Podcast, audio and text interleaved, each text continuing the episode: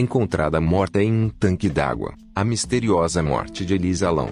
O corpo da jovem só foi encontrado depois que hóspedes de um hotel sentiram gosto estranho na água que vinha da tubulação. Elisa em 2013 foi alvo de uma das mortes mais misteriosas da história. Há muito tempo, a história da jovem vem viralizando nas redes sociais, muito em virtude do perturbador vídeo gravado pelas câmeras de segurança do Hotel Cecil, onde o crime aconteceu. Nele, é possível ver Elisa desesperada tentando se esconder no elevador do local. Porém, o que mais chama a atenção é que os registros não mostram nenhum indício do que causava tamanho pavor na jovem. A única coisa que se sabe de fato é que dias depois ela foi encontrada morta e sem qualquer peça de roupa na caixa d'água do hotel. Conheça todos os detalhes sobre a morte de Elisa Long. Elisa, a estudante viajante, em 26 de janeiro de 2013, Elisa Lam chegou a Los Angeles. Ela desembarcou de um trem que partiu de San Diego em direção a Santa Cruz. A rota era parte de uma viagem que a jovem faria sozinha pela costa oeste. O retiro deveria ser um momento de lazer e descanso para estudante da Universidade da Colômbia Britânica em Vancouver. Apesar do receio da família em deixar a jovem viajar sozinha, ela acabou convencendo seus pais se comprometeu que todos os dias ligaria para informar que estava tudo bem. A promessa fez com que os pais sentissem que algo de errado havia acontecido com a sua filha, pois ela não deu notícias no dia 31 de janeiro, a data que marcava o fim da hospedagem de Elisa no Cecil. O fato fez seus familiares procurarem o departamento de polícia local, mas a jovem não foi encontrada nas instalações. Apavorada, então começaram as investigações e logo a polícia divulgou as imagens internas das câmeras de segurança do hotel em seu site. Foi assim que inúmeras teorias surgiram. A gravação mostra Elisa entrando em um elevador e agindo de maneira bizarra.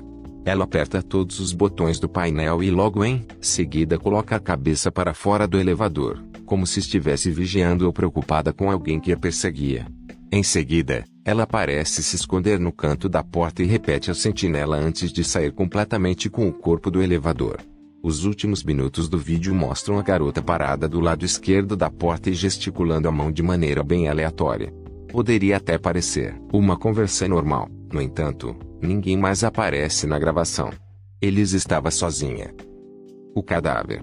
Duas semanas depois do ocorrido, seu corpo foi encontrado graças às reclamações de alguns hóspedes. Muitos relataram que a água estava com baixa pressão e que havia um líquido escuro saindo da torneira. Apesar de o fluido dissipar em poucos segundos, a água estava com um gosto estranho. Com isso, uma equipe de manutenção foi checar a caixa d'água, localizada no terraço do local. Ao abrirem um dos tanques, eles encontraram o corpo de Elisa nu, flutuando e sem vida. Ninguém sabe como o corpo de Elisa, que estava boiando ao lado das roupas em que ela foi vista no vídeo, chegou ao local. Uma das últimas pessoas que Elisa viu foi Kate Orpan, dona de uma loja próxima ao hotel chamada Tilast Bookstore. Ela relatou que a jovem comprou livros e discos de música para sua família. Parecia que ela tinha planos de voltar para casa. Ela planejava dar presentes aos membros de sua família e se reencontrar com eles. Disse Kate. Quando os resultados da autópsia foram divulgados, os relatos só serviram para provocar mais perguntas do que respostas. Embora o exame de toxicologia tivesse confirmado que Lão havia consumido vários medicamentos, provavelmente eram remédios para tratar de seu transtorno bipolar, o médico legista declarou que Elisa morreu por afogamento acidental. Amy Price, gerente do hotel, declarou no tribunal que inicialmente Elisa havia se hospedado em um quarto compartilhado. Porém, colegas de quarto relataram que a jovem apresentava um comportamento estranho, o que obrigou a mudar para um quarto individual. Mesmo que a jovem estivesse sofrendo psicose ou alucinações, a morte ainda levanta dúvidas. A família. Após a morte da filha, Davi e Anne entraram com um processo por morte por negligência contra o Hotel Cecil. O advogado da família afirmou que o hotel tinha o dever de inspecionar e procurar perigos no estabelecimento que apresentassem um risco irracional de perigo para Lão e outros hóspedes. O hotel lutou contra o processo e moveu uma ação para rejeitá-lo. O advogado do Cecil argumentou de que eles não teriam motivos para pensar que alguém seria capaz de entrar em um de seus tanques de água. Com base em declarações judiciais da equipe de manutenção do local, o argumento apresentado pelo hotel não é totalmente artificial. Santiago Lopes, que foi o primeiro a encontrar o corpo de Lão descreveu detalhadamente quanto esforço ele teve que fazer para chegar ao local. Para chegar lá, ela teria que, primeiro subir a escada de incêndio.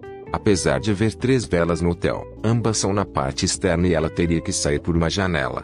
Além do mais, ninguém notou a presença dela por esse caminho.